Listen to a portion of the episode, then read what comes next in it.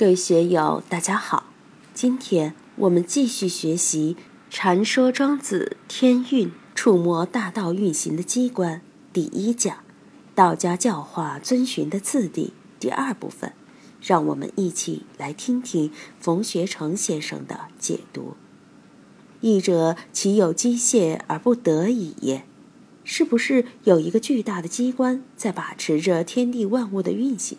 就像一台超级计算机在掌控呢。我们想一想，春夏秋冬的变化，日月星辰的运行，生老病死，形形色色，无穷无尽的现象，到底是谁在控制这个机关？意者其运转而不能自止也。天地的运转，万物的运化，千百万年以来从来没有停止过，也没有静止过。为什么这种运行不能刹车？既没有人踩刹车，也刹不住这个车，不能自止呀。我们的新陈代谢、生老病死，若要刹车，能刹得住吗？心里的念头来来去去，我们想刹车、想入定，能行吗？不行。其运转而不能自止，不能自止就是运动的绝对性。这个绝对性，我们怎么来对待它？后面有一系列的说法，但至少现在来说，我们都不能自制。怎样使自己在不能自止的这种必然之中得自由、得自在？庄子在后面会陆续为我们演绎。庄子接着问：“云者为雨乎？雨者为云乎？孰龙失势？孰居无事？淫乐而劝世？雨是因云而出现的。”雨落地后，经蒸腾作用，又变成云。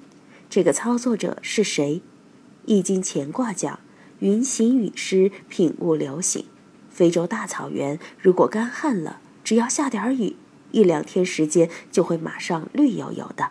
草籽只要见了水，马上就发芽生长，牛羊很快就赶过来了。如果没有雨，整个自然界就是一片萧条，一片焦苦。所以。孰龙失势？谁在掌控这一切？孰居无事淫乐而劝世？劝就是勉励，这里做兴奋讲，没有事情搞点游戏，使自己愉快愉快，兴奋一点，是不是大自然自己在那里搞点愉快愉悦的事？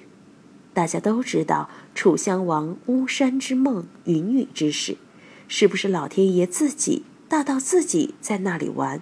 并且玩得很兴奋，劝世就是春夏秋冬云行雨施，淫乐而劝世，没有事情时自娱自乐，一会儿让大自然欣欣向荣，春天一来就有桃花、李花、油菜花。成都的春天天气很好，大家去郊游都很舒服。暮春三月，江南草长，杂树生花，群莺乱飞。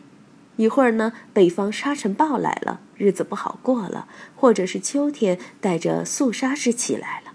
当然，这些都是居无事淫乐而劝世。风起北方，一西一东，有上彷徨。孰须息事？孰居无事而披服饰？敢问何故？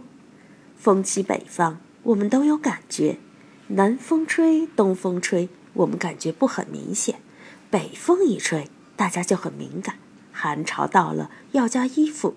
医院挂号的人多了，输液的人也多了，所以是风起北方。北风一来，可能向东，也可能向西，有时又上下彷徨，风向不定，有时还来台风。东南西北风到底是哪个在呼吸？是天地在那里呼吸？虚息就是乾坤的一种呼吸状态。熟居无事而披服饰？是谁在那里无事找事？月亮上为什么没有这些事？一片荒地又没有空气，当然就没有云与风。火星上好像有点空气，有点尘埃云，但没有雨。地球上真的很好玩呀！敢问何故？这是什么原因呢？前面提了一系列天地之间的现象，从天运地处、日月运行到云行雨施，到如同呼吸往来的风，把地球上的生气、生机点出来，让大家去思考。平常在油盐柴米酱醋茶之中，我们是否体会到这种天地间的脉动？我们是否能感觉到自己身心的这种脉动？所以，庄子在这里就提出：“敢问何故？到底什么原因呢？”巫咸条曰：“来，吾欲汝。天有六极五常，帝王顺之则治，逆之则凶。”九落之势，至诚得备，见照下土，天下待之，此谓上皇。这位巫咸名条，是商代第十任国王泰戊的宰相。泰戊在他的辅佐下治国有方，后被尊为中宗。中宗在位七十五年，中兴商朝，曾受到周公的赞叹。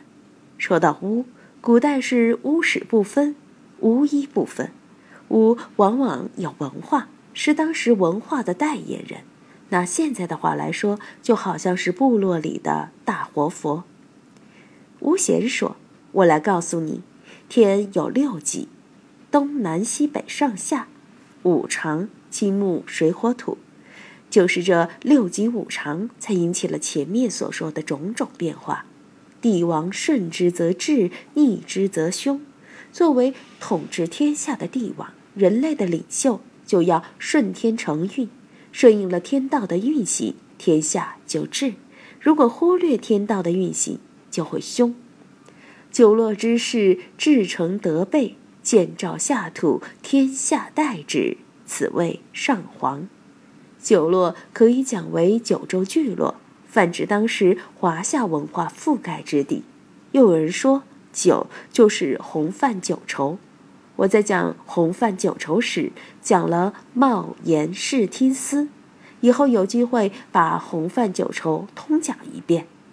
洛就是《易经》所说“河出图，洛出书，圣人则知”的洛书，也是治理天下的秘籍。所以九畴和洛书这样的治国方略是至诚得备。按照这种方略来搞，我们的治理就会得志，一个人的修养修行就会完备，而且还可以见照下土，像太阳、月亮一样高高在上，把芸芸众生关照无余，施则雨露和光明，施则恩惠，这样天下芸芸众生就会拥之待之，歌之颂之，此为上皇。这个上皇可以称为上帝或大道。这里的上帝不是西方所说的上帝，庄子学说里，地就是大道。这里摆了一点悬念，因为巫贤回答的问题比较简单，还没有切中要害。庄子是层层推进的，天地是怎样运行的？到底是谁在主宰万物的运行变化？巫贤这几句未必能让大家听明白。所以，下面话题一转，进入另一个公案。今天就读到这里，欢迎大家在评论中分享所思所得。我是万万，我在成都龙江书院为您读书。